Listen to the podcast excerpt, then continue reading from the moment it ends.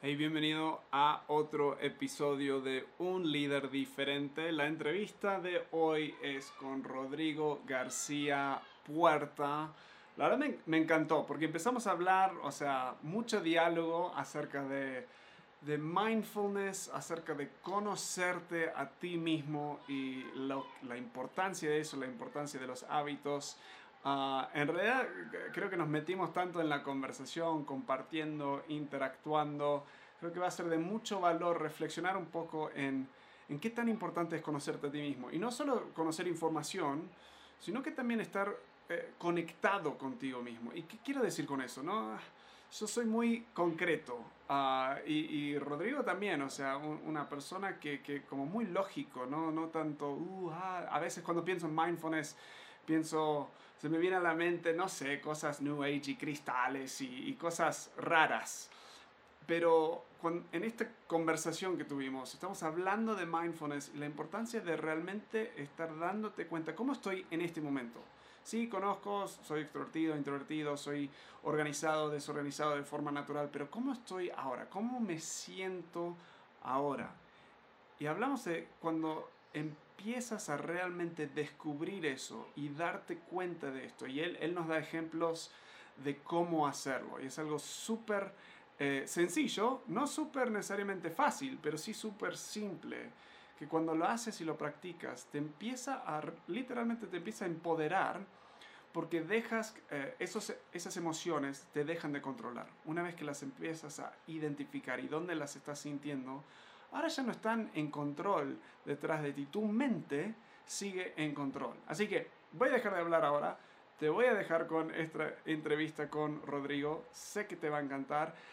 Te animo a seguirlo en ah, Instagram también. Me voy a fijar ahora mismo eh, y lo vamos a incluir abajo. Pero él, él es Rod, R-O-D-G Puerta. R-O-D-G Puerta en Instagram. Seguilo porque está, comparte su historia, sus, sus subes, bajas, eh, te deja tips muy concretos, me encanta seguirlo, eh, eh, está muy bueno. Ok, te dejo con esta entrevista, espero que te guste. Bueno, Rodrigo, bienvenido al podcast. ¿Cómo estás hoy? Y, y ya desde arranque, decime de dónde, ya me olvidé de dónde estás. ¿Estás en DF? ¿Estás en, en México? ¿O de dónde, dónde vives? No, yo, yo estuve viviendo en la Ciudad de México, pero yo soy de Monterrey. Y Monterrey. ahorita por, por toda esta situación estoy acá en Monterrey otra vez. Otro regio más. Venimos, venimos entrevistando a, a varios. Me encanta. Me Mi mejor amigo, no sé si lo dije en otro podcast, pero mi mejor amigo de eh, cuando estaba en Uruguay era justamente de, de Monterrey. Entonces, cuando yo pensaba en mexicanos, pensaba en el acento justo de Monterrey. De Monterrey. Claro, claro. Un acento muy particular. Sí, la verdad, ahora que estoy acá me doy cuenta que, que sí. Ah, te vengo siguiendo en Instagram hace tiempo ya. No sé cómo te encontré, eh, pero me venía encantando los consejos que das, las, la, la onda que manejas. Para los que no te conocen, ¿por qué no le, nos, nos das como un pantallazo, un overview breve de, de quién eres, qué haces? y ahí vamos a, a un poco más a tu historia y, y las cosas que estás lanzando ahora también. Perfecto. Pues bueno, primero agradecerte, ¿no? Muchas gracias por, por este espacio. La verdad es que sí, ya, ya le traía ganas. Ahora cuando, cuando pospusiste por, por agenda ocupada y demás, Sí. híjole, ya tenía ganas de hablar. Pero bueno, este, hacer la emoción un poquito, ¿no? Pero bueno, ¿quién soy yo?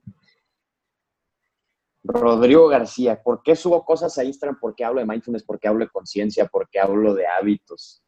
Eh, lo hablo porque lo vivo en mi vida todo el tiempo. Si tú te metes a mis redes, vas a ver que de lo que estoy hablando es de lo que estoy viviendo. No te voy a hablar de algo que sé en la teoría, pero que no lo sé en la práctica. A mí me gusta como encarnar lo que estoy compartiendo y ir compartiendo aprendizajes y demás. Pero ¿por qué específicamente estos temas que mencionas tú? Así como dices tú, un overview. Yo hace dos años eh, me gradué de licenciatura en Relaciones Internacionales aquí en Monterrey y me fui a vivir a la Ciudad de México. Eh, digo, Monterrey es una ciudad grande, para los que nos escuchan es de como de 4 millones, pero la comparas con Ciudad de México y Ciudad de México es un monstruo, treinta y tantos millones de personas, ¿no? Increíble. Entonces, una ciudad, sí, sí, no, o sea, una ciudad repleta de personas, un ritmo de vida aceleradísimo. Eh, entonces fue un cambio muy fuerte en mi vida, muy fuerte. Y entonces, digo, viviendo solo por primera vez, sin mi familia, nuevo trabajo, o sea, puras cosas nuevas, puras cosas nuevas, retantes. Y, y en los primeros meses que yo estaba viviendo allá en la Ciudad de México, me empecé a enfermar que gripa, que temperatura, que dolores intestinales, tal. Estuve como tres, cuatro meses cayendo en enfermedades y enfermedades y enfermedades. Y, y, ahí en la empresa donde trabajo, en, en Procter Gamble, me hice amigo del doctor al final porque ya iba cada dos, tres semanas con él. ya, ya, nada más me preguntaba, ¿y ahora qué no? Este, y en una de esas consultas él me dijo, oye, o sea, yo te doy la medicina y te doy el tratamiento y lo que sea, pero ¿no tendrás algo más por ahí, algún tema emocional, algo que, que tratar en tu vida? Y para serte bien honesto, hace dos años yo era muy escéptico en, en ese aspecto, ¿no? O sea, decía, que tiene que ver el tema emocional con mi malestar, con mi bienestar físico? No tiene nada que ver, tiene nada que ver. Pero pues la verdad, como ya me estaba enfermando mucho, dije, pues no tengo nada que perder, vamos a ver. Claro. Y, y coincidió que en ese entonces mi mamá me gustó un libro de mindfulness y, y, lo empiezo a leer y empiezo, ahí fue mi primer contacto con una palabra que me imagino tú conoces, que es somatizar, que es... ¿Sabes que no la, esa, ¿Ah, no? esa palabra no la sé, mindfulness sí, pero no he leído muchos libros, tengo amigos que han hecho mindfulness, eh, pero el... Ajá a nivel de estudiarlo yo mismo, no. También por eso quería eh, conversar contigo, para que, nos, ya, me ya, eduques. Entonces, es, decime la palabra de nuevo, ¿qué es? Lo voy a anotar acá. Somatizar. Somatizar. Ajá. Es un, es un verbo, yo estoy somatizando. Eh, entendí que las somatizaciones, digo, no voy a, no soy yo psicólogo, pero es cuando tú tienes algún problema familiar, de trabajo, eh, estás muy triste, etcétera, y no lo tratas, tu cuerpo por algún lugar lo va a sacar, ya sea dolores de algún lado, enfermedad, etcétera. Entonces, somatizar es algún problema emocional que se ve reflejado en un dolor físico, enfermedad crónica, etcétera. Entonces empiezo a leer sobre el mindfulness y el mindfulness habla un poco o un mucho de, de cómo empezar a aceptar todo el tema de emociones, todo el tema de allá afuera que no podemos controlar, experiencias que nos vienen todo el tiempo y como convivir de una perspectiva distinta con tu entorno. Entonces yo, yo se me hizo muy como algo nuevo, muy interesante y, y tomé un curso que se llama MBCR, Mindfulness Based on Stress Reduction, que justo te enseñan ahí como técnicas de meditación, pero te va guiando un facilitador certificado, obviamente, va guiando justo a atender todas esas cuestiones que van surgiendo en el tema de la, de la meditación. Y a partir de ahí fue como empecé a entender cómo relacionarme de una manera distinta con mi entorno, con mi cuerpo, con mis emociones.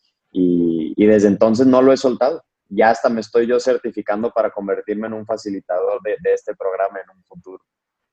Che, y no, ah, y, y, te ayudó? O sea, ¿dejaste de enfermarte? O sea, eh, ¿tan regular? ¿Cómo, qué, pasó, ¿Qué pasó ahí? No, o sea, ¿qué, ¿qué, impacto tuvo? Me sigo enfermando. No, no te creas. No, no, no, me ayudó, pero ahí sigo. No, no le sirvió para nada. No, o sea, la verdad es que no.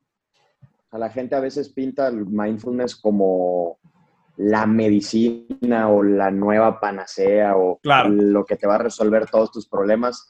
Y la verdad es que no, lo, no es así.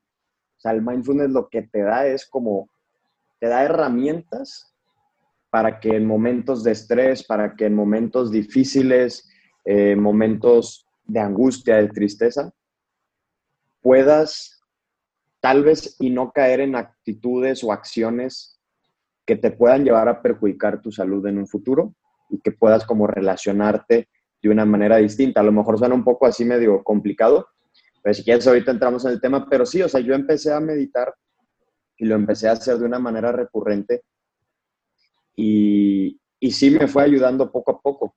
Y, y, no, no te quiero decir que ese es, nada más porque medito 15 minutos me siento a respirar todos los días, ya no me enfermo, no. A través de la meditación empecé a tomar conciencia de hábitos que yo tenía que no me ayudaban. O sea, tal vez si me desvelaba mucho y antes no me daba cuenta. Eh, casi no hacía ejercicio, entonces me di cuenta de que tenía que hacer ejercicio. O sea, como la meditación lo que te ayuda, además de hacer ejercicios de respiración, te ayuda a desarrollar la conciencia. Desarrollas una parte del cerebro que se llama córtex prefrontal, que es justo la parte que se encarga de tomar buenas decisiones, de ampliar tu perspectiva, de, de, ver las cosas con un poco de mayor tranquilidad. Y a manera que meditas, tú desarrollas más esta parte y por ende te va dando como una visión distinta de tu vida, como si la vieras con otros ojos. Pero cognitivamente te está pasando algo adentro de tu cerebro, porque es un músculo al final. Y lo pones a trabajar. Entonces, sí, para responder a tu pregunta y sin tanto rollo, sí me sirvió mucho. Y me sigue sirviendo todo el tiempo. Está buenísimo. O sea, yo, eh, en el, el modelo de liderazgo que manejo tiene como Ajá. dos aspectos. Uno es para liderar personas y el otro es para liderarte a ti mismo. Ambos es el mismo, las mismas pala palabras, se aplica un poco distinto. En, el, en la parte de cuidar, o sea, cuidarte a ti mismo, tengo la parte que es conocer, eh, o sea, tienes que conocerte a ti mismo. Que, que, claro. Extrovertido, introvertido, soy así, soy de la manera, o sea, pero conocer es es como facts, como información nada más, o sea, de ti uh -huh. mismo. El segundo punto es conectar, o sea, tienes que conectar. Uh -huh. el, el, el conocer es cómo soy yo y el conectar es cómo estoy yo. O sea, sabía, y me ayuda okay. saber el cómo estoy. O sea, sí me ayuda a saber cómo soy, o sea, qué tipo de persona soy. Ah, ok.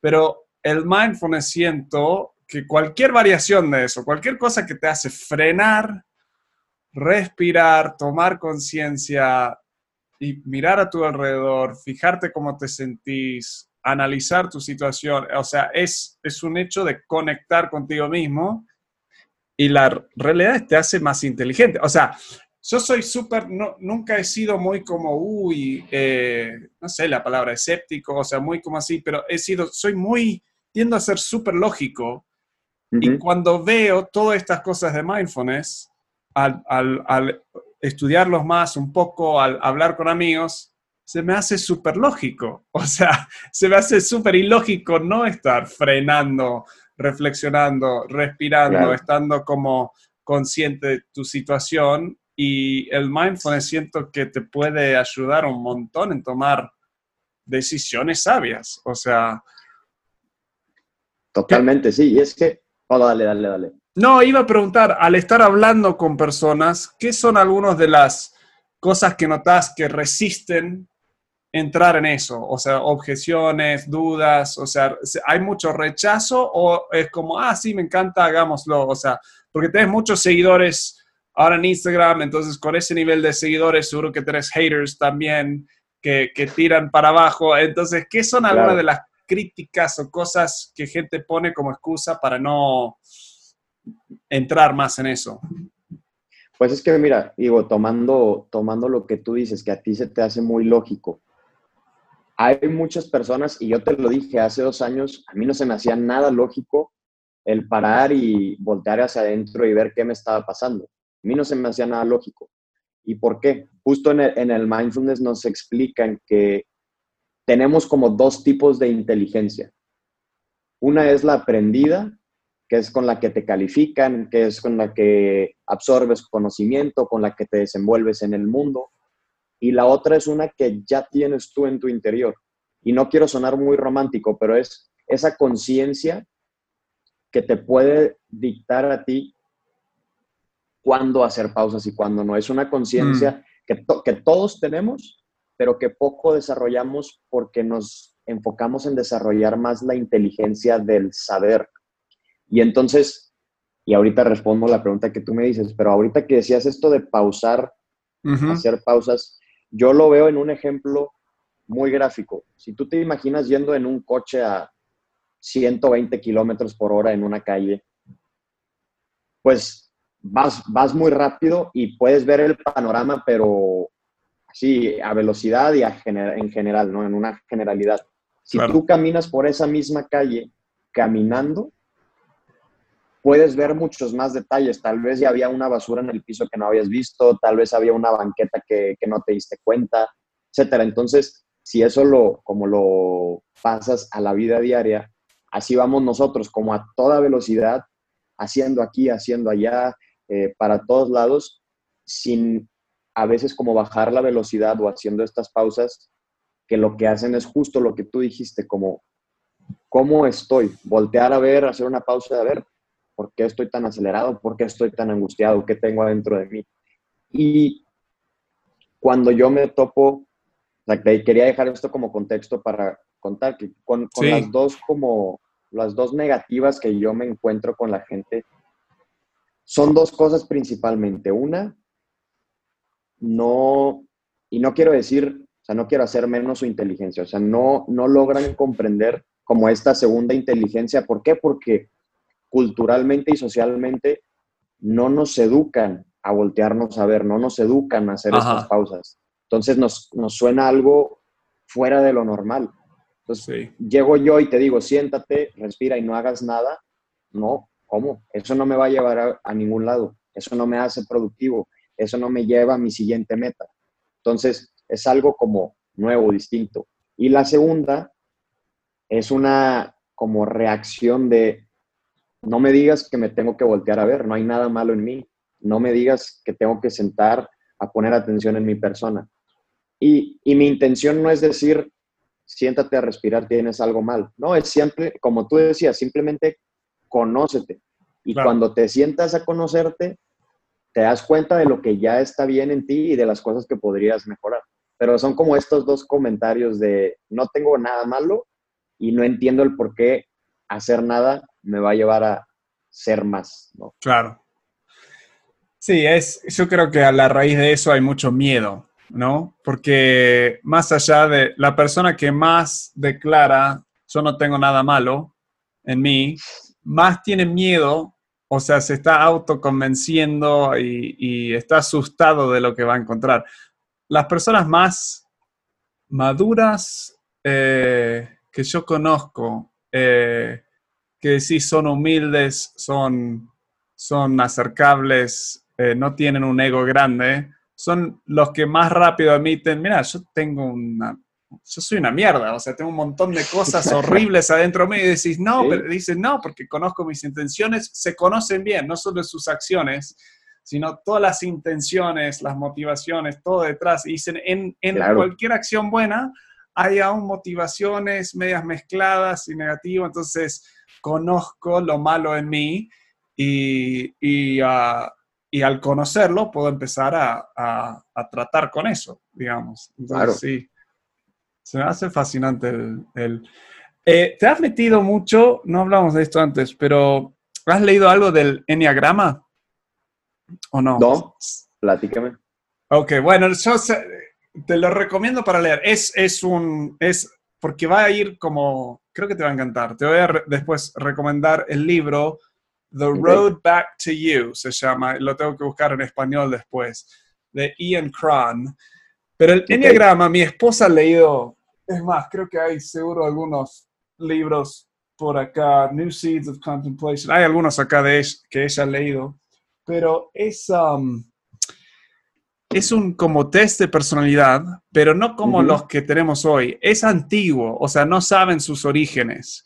Ah, está dentro de muchas religiones y fuera de religiones, entonces no abarca, no, no está como dentro de ninguna cosa. Y, y a diferencia de las, y, hay nueve números, y, y, cada uno, o sea, te metes en esos, sos uno de esos, pero a diferencia de las otras test de personalidades, que hay varios que me gustan mucho, el Myers-Briggs, el DESC, o sea, estas otras, yo estoy, el enneagrama se basa más en tus motivaciones más profundos. Entonces hay varias personas que ponen mucho enfoque en su trabajo, o sea, el éxito es súper importante para ellos, pero okay. ponerle que hay tres, pero más más profundo y a algunos el éxito y subir la escalera del trabajo era tan importante porque querían el control, eran perfeccionistas y sabían que solo desde arriba podían controlar todo el sistema. Otros, su motivación, todo era acerca de querer quedar bien, o sea, que todos me vieran como una persona exitosa. O sea, yo tengo que, en mi propia definición de éxito, tengo que estar ahí. Entonces son muy intensos, muy competitivos y suben ahí. Y otros, eh, su motivación era que eh, eh, el debate, era estar en control, siempre poder pelear, siempre romper barreras, siempre, o sea, entonces el mío, yo soy, si luego lo investigas, yo soy un 7, el enneagrama. Puedes googlear enneagram Enneagrama 7.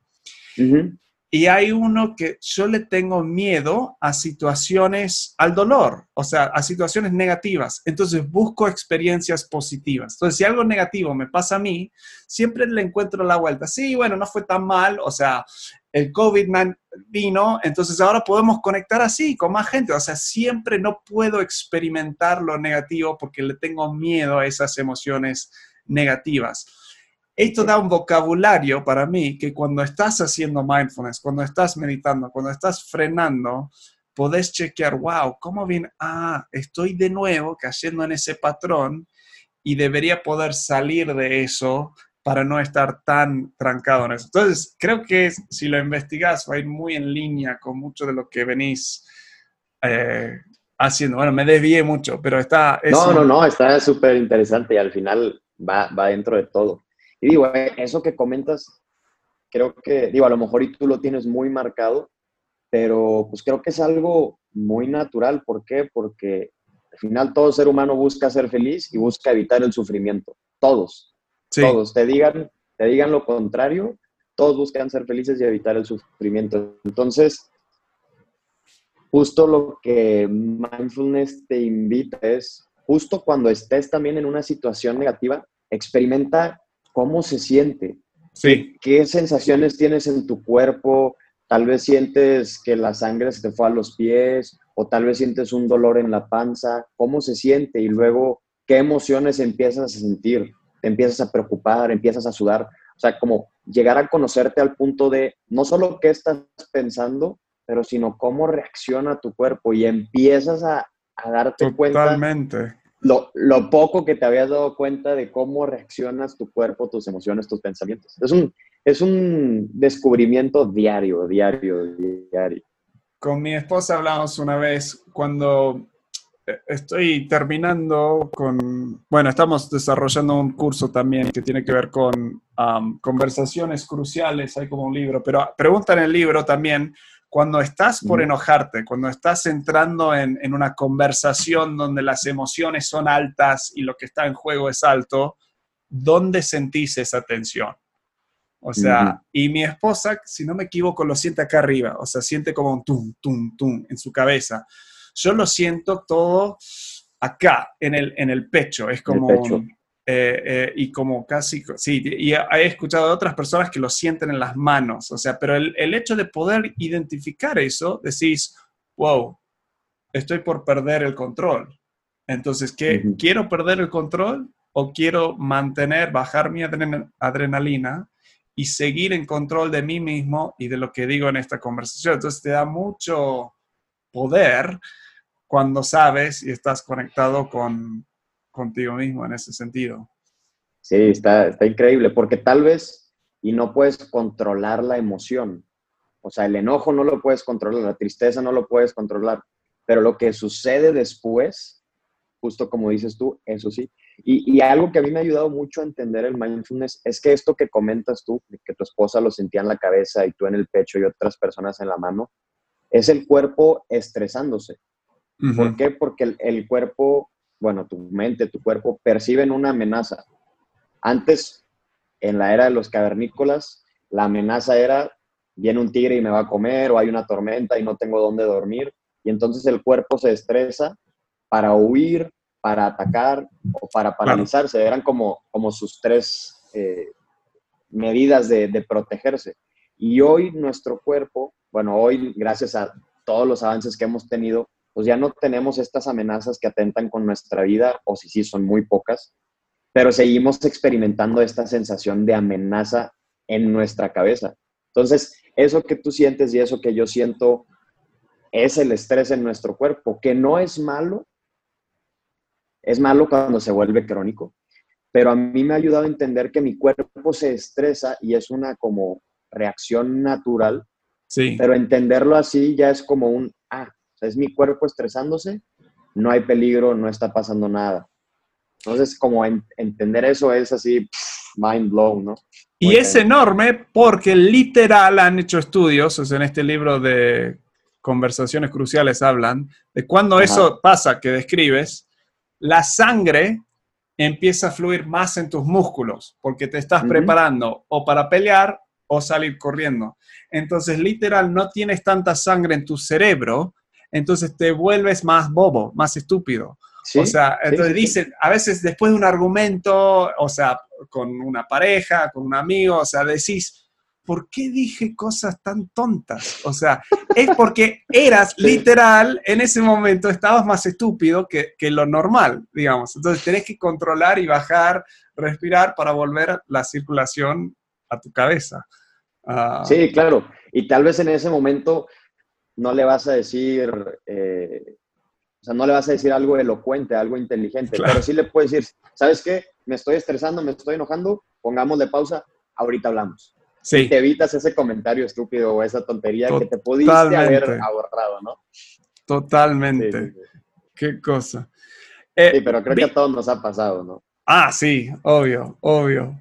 Ah, y también en negociaciones, diferentes momentos, pero eh, cuanto más lo practicas, eh, y yo sinceramente, o sea, entonces cuando vos decís, o sea, educame un poco, porque yo valoro mucho el, el parar, tener momentos en mi día que, paro, eh, generalmente al arranque del día, que reflexiono. no sé si lo llamaría meditar. Si medito, tiendo a meditar en algún pasaje de la Biblia o algo así. Eh, y escribo, o sea, escribo oraciones.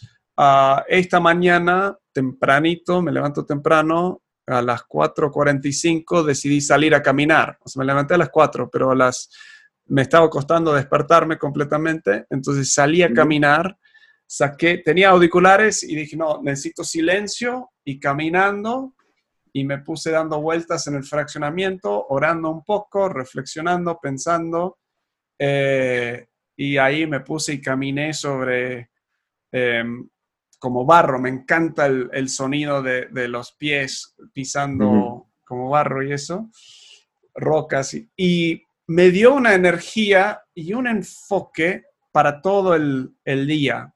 Pero me interesa saber cuando hablan de mindfulness, cuando hablan de meditación, dame un ejemplo, porque sé que ahora vas a estar, y, luego quiero escuchar más detalles, pero vas a estar, si personas están en tu lista de, newsletter, vas a estar dando, eh, enviando algunas como meditaciones, puede ser guiadas o algo así. Entonces, dame un ejemplo de qué es eso para yo saber y las personas que nos ven o escuchan, como bajarlo a tierra un poco. Claro, sí, sí, sí. O sea, una, la meditación a lo que te invita es, digo, lo voy a decir así tal cual y ahorita lo explico, es poner atención en el momento presente. Lo dices el momento presente y dices, pues sí, siempre estoy presente. La verdad es que no. Pero entonces, ¿cómo le puedes hacer?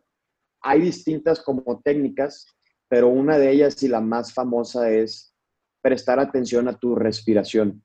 Entonces, cierras, o sea, te pones tú en una postura cómoda, o sea, te sientas, no, no te tienes que sentar así con las piernas cruzadas en el piso. Sí, eso, ah. eso, eso es un mito, o sea, eso a lo mejor sí es una meditación de, sudeste asiático también, o sea, es válida, pero acá en en la atención plena no, porque justo una de las cosas que te dicen es, procura el autocuidado, es decir, si tienes problemas de rodillas, no te vas a sentar así en el suelo. Entonces buscas, buscas una postura cómoda y y empiezas a prestar tu atención tal vez a cómo el aire entra por tus fosas nasales, cómo se siente cuando entra el aire. Ajá. Y cómo se siente cuando sale. O tal vez prestar atención a cómo tu, tu pecho se va inflando y se desinfla con cada respiración. O tal vez cómo pasa el aire a través de tu tráquea. O prestar atención a todo el ciclo de la respiración. O sea, entra, pasa, se inflan los pulmones, sale. Y prestar solo atención así, a tu respiración.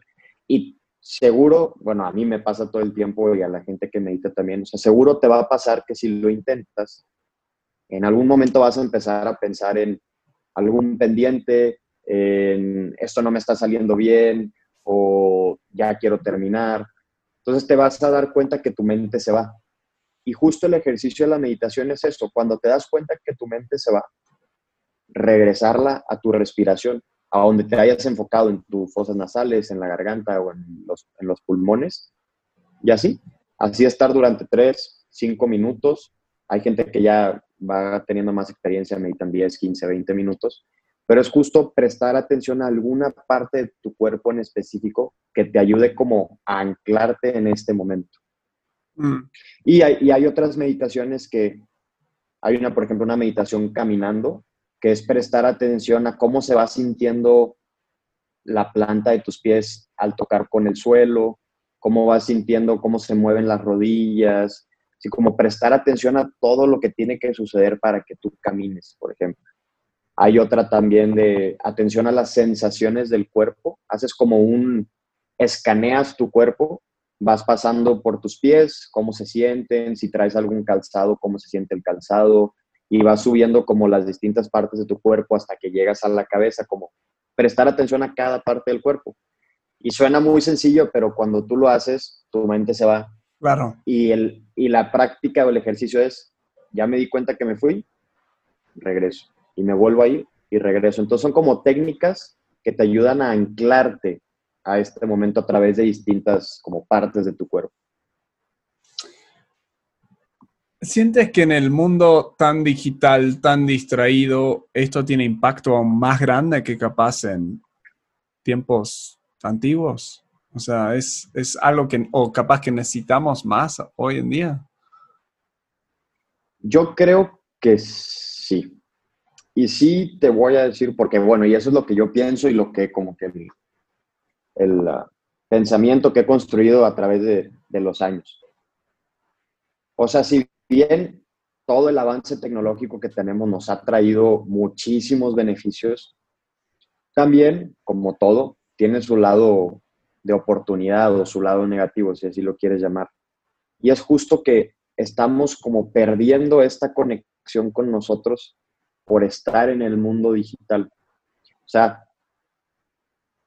una es por estar en el mundo digital y la otra es por la como la velocidad con la que obtenemos todo. Claro. Hoy, hoy obtenemos todo con, un simple clic. Sí. Entonces, no, no, no nos permitimos o no podemos tolerar el, esto no se me dio bien a la primera, o esto no me está saliendo como quiero. Entonces puede sonar muy sencillo, pero esto se está arraigando y ya hay muchos estudios que lo han comprobado, que gracias a la tecnología y los avances hemos perdido esta capacidad de ser pacientes, de ser tolerantes. Y entonces el mindfulness lo que hace es como un contrapeso con eso. Mm. Lo que hace es, ¿qué pasa o qué tal si te quedas con esta sensación tal cual es? ¿Qué pasa si esta frustración o este enojo que sientes lo experimentas así como con curiosidad? ¿Qué está pasando? ¿Qué estás pensando? ¿Cómo se siente en tu cuerpo? Y no tratar de, negarlo o de evitarlo con un, ¿sabes qué? Ya estoy enojado, eh, voy a ver una serie. O estoy enojado, eh, voy a perderme en el celular dos horas. Como es un contrapeso, como un, tal vez si haz una pausa y simplemente explora lo que se siente, ¿no? Yo creo que sí, totalmente. Yo creo que No sé qué opinas tú. No, creo que yo, varias cosas se me vienen a la mente. Creo que yo soy una personalidad que naturalmente lucha mucho con frenar y reflexionar. Eh, es, el enneagrama explica un poco por qué, o sea, eh, porque sí, lo que tenemos adentro, uh, yo no creo, acá sí muchos se enojarían, no creo que en nuestra esencia más pura somos buenas personas. Siento que hay mucho negativo adentro. Ah, y parte es empezar a soltar eso. Tengo tres niños pequeños y desde chiquitos son monstruos, no son angelitos, son mini demonios. Entonces, y eso que se portan bien. Y parte del problema es que muchos padres piensan que sus hijos son ángeles que están actuando como demonios. Y dicen, ¿qué pasa? Digo, no, son mini demonios que los tenés que educar para que no sean tan horribles.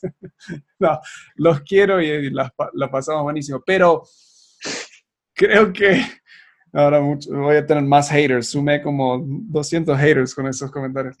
Ah, creo que eh, yo lucho mucho y he, tenido tiempos en mi vida donde tengo que borrar las redes de mi celular porque el momento que empiezo a experimentar algo negativo, tener que esperar por algo, sentirme un fracaso en algo, sentirme atrasado. Esta mañana lo que estoy compartiendo con unos amigos, lo que me di cuenta al caminar esta mañana es, estoy luchando mucho con este concepto de que estoy atrasado, porque genero tantas ideas, genero tantas cosas y digo, no estoy llegando a mi potencial, o sea, y, estoy atrasado y, por cada cosa que logro, generé 10 ideas más. Entonces, siempre, entonces estuve como soltando eso un poco esta mañana, pero generalmente ni me doy cuenta que estoy sintiendo eso. Entonces, ¿qué hago? Dopamina, por favor. O sea, la, el químico que, que, te produce la mente cuando te da algo de placer. O sea, entonces, redes, un like, ah, un comentario, una cosa. Entonces, constantemente estoy distrayéndome en vez de hacer esto, reflexionar, sentir el dolor, sentir el sufrimiento un poco. Y, y lo que creo que todo esto te lleva es a ser una persona más profunda, a ser una persona que puede experimentar todo el, gambit, todo el, panorama, digamos. La gama. La gama de, emociones que yo creo que fuimos diseñados para, experimentar. Y empezás como un buen vino, o sea, mi tendencia también es tomarme un vino y dame otro más, o sea, riquísimo, en vez de, a ver, ¿qué noto acá? ¿Qué siento? ¿Qué, o sea, qué, qué sabores hay? O, em, olfatearlo, o, olerlo, digamos. Y, olfatearlo, sí, olerlo. Entonces siento que todo eso, en la cultura que estamos, ah, estamos adictos a dopamina, estamos adictos a estas distracciones y necesitamos, yo creo que cosas como mindfulness eh, que nos frenan y te empiezan a sacar de esa dopamina y darte los otros químicos que son más amplios que realmente te dejan disfrutar de eso. ¿Qué vienes experimentando ahora. Eh, lo vi cuando me estaba distrayendo en Instagram.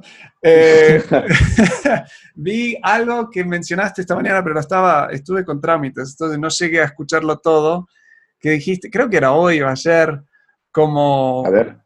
Eh, algo de frustrado, o que no, no frustrado, pero era como momento de sinceridad. Estoy luchando, hoy no llegué a lo que quería, pero no me acuerdo qué era, si era ejercicio o si era qué era exactamente.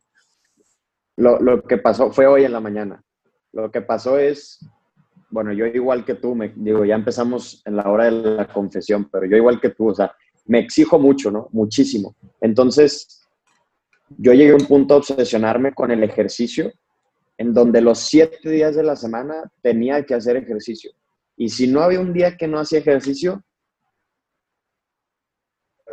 me pasaba, literalmente me pasaba que me veía en el espejo y me veía así un poco mal físicamente, o sea, ya, ya estaba... Ah, claro, sí. Ya estaba medio tocado de la cabeza. Este, y por ahí también de otra persona, Jorge Calderón, buen amigo, él, compartió como una nueva técnica de hacer ejercicio. O sea, dijo, proponte hacer ejercicio cinco días a la semana, los otros dos días uno de descanso y el otro si te sientes como con ganas de hacer ejercicio, dale. Y si no, dátelo como descanso. Pero justo como con este afán de ponerle un freno a, en la parte del ejercicio. Y yo ayer en la noche, por lo que publiqué hoy de lo del newsletter y te voy a sacar un podcast, ayer en la noche estaba con mi cabeza al 100. Entonces me fui a acostar temprano, me fui a dormir a las diez y media pero no me dormía hasta las doce y media, una de la mañana, dando vueltas en la cama, porque estaba piensa, ay, le puedo agregar esto, ay, luego si hablo de no sé qué, no podía y no podía y decía, bueno, voy a respirar, voy, no, o sea, ahí la meditación no, no funcionó nada. Entonces, lo que hice hoy en la mañana, ya finalmente me pude dormir. ¿Y qué hubiera hecho el Rodrigo exigente de antes? Aunque no dormiste bien, tienes que hacer ejercicio. Y hoy en la mañana me tomé una pausa de 10 minutos justo para como, a ver, ¿cómo te sientes? Y me di cuenta que me ardían los ojos, me dolió un poco la cabeza, mi cuerpo estaba como un poco cansado, lógicamente, porque no dormí bien. Y entonces dije, si mi cuerpo está cansado, ¿para qué le exijo más? Entonces le voy a dar un día de descanso y mañana retomo. Ahora, esto lo digo y suena fácil, pero para llegar a este punto, tuve que hacer? Pues llevo casi dos años meditando y dos años luchando con este acelere. O sea, no es fácil. No es fácil porque estamos todos inmersos en esta velocidad que si, como, como dices tú, o sea, que si no saco 10 ideas más, me estoy quedando atrás. Pero atrás de quién? ¿O atrás de qué? ¿O quién te está persiguiendo? O sea, pero pues sí, está muy difícil, pero sí. Y es fascinante lo que es medicina para alguien, es veneno para otro. Yo, yo no tengo, eh, quisiera tener el problema que tenés de querer hacer ejercicio, yo todos los días, ah, mi cuerpo está cansado, no quiero hacer ejercicio y no lo hago. Entonces yo estoy al revés, estoy intentando a toda madre hacer ejercicio todos los días y me recuesta porque no, no, me, no me exijo. Ah, pero es justamente el conocerte, el tener amigos, estar interactuando. O sea, me encanta que, que escuchaste el consejo de, de, tu amigo y estás procesando eso. Es clave. Fuimos sí, necesitamos comunidad, comunión con otros para... Eh, qué, bien, qué, me fascinan las diferencias en, humanos, en cómo puede ser tan parecido en una cosa, tan diferente en otra cosa. Es increíble. Sí, y que al final las diferencias son los que nos nutren y nos van haciendo crecer, ¿no? O sea, si yo me hubiera quedado con esta mentalidad de siete días, siete días, siete días, tal vez si hoy hubiera hecho ejercicio, mañana me enfermo, no sé. Claro. Este, sí. Pero sí. Y comparto, el otro día estaba, yo me acuesto, me acuesto temprano, me acuesto tipo las 10 por lo general para Latinoamérica. Ah, me dormí, me despierto a las 2 de la mañana y, y, mi mente como, ¡pum!, de la nada, ideas, ideas, ideas. Al final saco el celular, digo, si no anoto esto, me voy a enojar. Empecé a anotar ideas, tac, tac, tac, y, y como media hora escribiendo y al fin lo, lo tiro y me duermo me duermo de nuevo. Pero últimamente con la rutina he encontrado, no sé si lo haces, a mí me ayuda mucho acostarme más o menos a la misma hora, levantarme a la misma hora. O sea, si todos los días hago eso, sí. entré en una rutina en estos últimos días que sí, tipo nueve y media estamos en la cama leyendo, o sea, leyendo, haciendo algo y bajando un poco, a veces a las nueve, o sea, ya arrancamos leyendo algo. Intento, no soy súper disciplinado. Intento no estar en el celular, saco el Kindle o algo así y, um, tipo a las 10 por lo general ya estoy dormido y ahora me vengo despertando más casi solo a las 3.55, 4 de la mañana, justo antes de que suena el, el despertador. despertador. Entonces a las 4 me levanto eh, y, me va funcionando. Probablemente luego va a ser a las 5, o sea, es más normal. Pero si es, si tu cuerpo se va regularizando con esas rutinas un poco más fijas. Claro, sí, y, eso que dices es totalmente cierto. O sea, hay, algo, hay una, una hormona en nuestro cuerpo, no me acuerdo bien cómo se llama. La leí en un libro que se llama La solución de los telómeros, o en inglés The Telomere Effect, que está muy bueno, eh, que justo hablan como de todos esos hábitos que nos ayudan a aumentar nuestra salud, pero a un nivel celular, te lo explican muy padre. Son dos doctoras, ganaron el premio Nobel por ese libro, eh, y justo ellas hablan del reloj biológico, que sí es muy cierto que si tú vas como educando a tu cuerpo a dormir y despertar a cierta hora, el cuerpo ya como que vas sabiendo que, ah, ya van a ser las nueve, ya son las nueve, ya es hora de dormir, entonces lo vas acostumbrando. Y justo es esto, o sea, como hacer una rutina, porque si te fueras a dormir a las 10, luego a las 11, luego a 9 y media, luego 12, el cuerpo no sabe cuándo liberar eh, la hormona del sueño, no sabe cuándo eh, va a tener hambre, o sea, lo traes en desorden. Entonces sí, justo esto que dices, la rutina, la constancia, o sea, como que el ser disciplinado en la rutina ayuda muchísimo, muchísimo. Che, contame de las cosas nuevas. De las cosas nuevas que vienen. Tenés el podcast, si no me equivoco. ¿Es uno nuevo de cero? o, tenías uno antes? ¿O esto es el arrancando? Este es nuevo. Nuevo. Tenía uno con el padre Miguel Guerra, se llamaba Es de Humanos, y justo hablábamos como de lo que nos hace seres humanos, qué son las emociones, qué es la afectividad, teníamos un, episodio que era el mindfulness desde la visión como católica, estuvo, está muy interesante porque también hay mucha gente católica que dice, no, es que eso, yo no puedo practicar mindfulness porque va en contra de mi religión. justo hablamos un episodio de eso. Pero bueno, ¿qué viene? Eh, con afán de, de, ayudar a la gente como a poder ser un poquito más conscientes y de qué hábitos les pueden ayudar, voy a sacar un podcast que se llama Mindfulness, que es como hay un juego de palabras como mind, mindfulness, school, mind. Entonces, por ahí se me ah, ocurrió ¿eh? hacer como que una escuela ahí de, de, todos, ¿no? Pero, pero el enfoque va a ser ese, o sea, voy a hablar un poco de, de mindfulness, pero también de la construcción de hábitos en distintos ámbitos, en las horas de sueño, en la alimentación, en la salud mental, etcétera. Voy a invitar gente que en el emprendimiento, o sea, gente que, que sepa del tema. Yo a lo mejor como metiéndole el tema de la conciencia, de la atención plena, pero justo ayudar a la gente a que darles contenido que les pueda nutrir para lo que quieran aplicar en su vida. Y lo voy a conectar con un newsletter. El newsletter va a ser como un poco más exclusivo y de las cosas que se hablen en el podcast, en el newsletter yo te voy a dar como consejos prácticos o algún artículo que se mencione en el, en el podcast lo vas a tener en el newsletter. Vas a poder como hacer preguntas que yo voy a contestar en el podcast, es decir, como generar una comunidad más exclusiva alrededor del tema de la conciencia y de los hábitos. Sí. Qué bien. Esto es lo que se viene, Walt.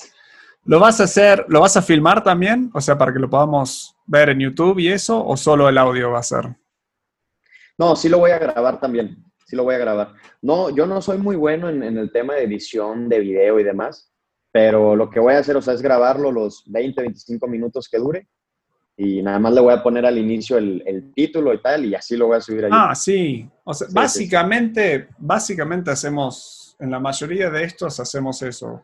Uno de los chavos que trabaja conmigo le viene poniendo algo más de onda, pero yo siempre digo, a ver, subilos y... Qué bien. Entonces, eh, la mejor forma de estar en eso sería por medio de Instagram, encontrarte y creo que tenés el el vínculo en tu bio para el newsletter, ¿puede ser? Sí, para, o sea, la mejor forma, sí, el Instagram, voy a poner ahí el, vínculo del newsletter y el podcast ahí lo, estaré anunciando, pero pues va a estar en, todas las plataformas, Spotify, Apple, YouTube, etc. Buenísimo. Voy a incluir el, link, pero es Rod G. Puerta en Instagram. R-O-D-G Puerta en Instagram. Así es. Um, para los emprendedores y personas que quieren arrancar un podcast y seguro están interesados en tu proceso acá, ¿qué plataforma? ¿Estás usando Anchor o uno de estos o qué plataforma vas a usar para subir el podcast y eso? Con el podcast anterior utilicé una que se llamaba Spreaker. Era antes de que, justo lo empecé antes de que Spotify comprara Anchor, pero ya ahora que salió Anchor ya voy a utilizar eso. Sí, yo uso eso. Hay personas que dicen algo de, sí, pero algo de monetización y digo, no, o sea, tenés que tener tantos miles y miles y miles de personas para ganar algo de dinero, entonces conviene la simplicidad de, de Anchor, totalmente. Sí, totalmente. Sí, sí, totalmente. Bueno, uh, yo, o sea, yo te podría seguir hablando otra hora, pero ya, ya venimos en casi una hora hablando acá. ¿Algo más que sería bueno compartir, que, que, te gustaría que personas conozcan de ti, de tus proyectos, de, o de mindfulness en general? Que, sí, ¿qué más? ¿Qué más nos faltó acá? Nada más una, una frasecita que me gustaría que la gente se llevara, que es algo que, que hasta hace poco como que se asentó en mí y que entendí, y, y que es la siguiente. Cuidar de ti es cuidar de los demás y cuidar de los demás es cuidar de ti. O sea, si quieres empezar a mejorar tus hábitos, a ser más consciente, por ende vas a impactar en las otras personas. Y si tú te dedicas a cuidar a otras personas, eso te va a redituar a ti.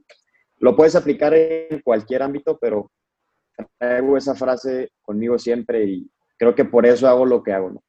Me cuido de mí y al, al mismo tiempo ayudo a los demás. Me encanta, me encanta. Bueno, gracias por estar en este podcast. Vamos a estar avisando a nuestra lista cuando cuando sale el tuyo también para que personas puedan seguirte, eh, porque se me hace padrísimo todo lo que estás haciendo. Así que... Sí, por ahí, por ahí te aviso, te aviso ahí en, por las redes que ya lo saqué y si me ayudas, encantado. Y también, si tú necesitas cualquier cosa, ya sabes, aquí estamos. estaría increíble. Gracias, Rodrigo. Buenísimo. Bueno, gracias de nuevo a Rodrigo por tomar el tiempo para compartir esto, para, para, educarme a mí un poco más en lo que es mindfulness y, pasos para tomar. Eh, si te gustó, por favor comparte esto con un amigo, dale like. Este, eh, cada vez que tú dejas un comentario, deja, das un like, lo compartes, literal nos ayuda a nosotros expandir nuestra audiencia para poder alcanzar a más personas y poder ah, incluirlos en estas conversaciones. Estas conversaciones son excusas que yo tengo para hablar con personas, para conocer más personas y me encanta poder aprender y compartir lo que yo estoy aprendiendo con vos. Así que me encantaría que lo pudieras compartir con otros y nos vemos en la próxima.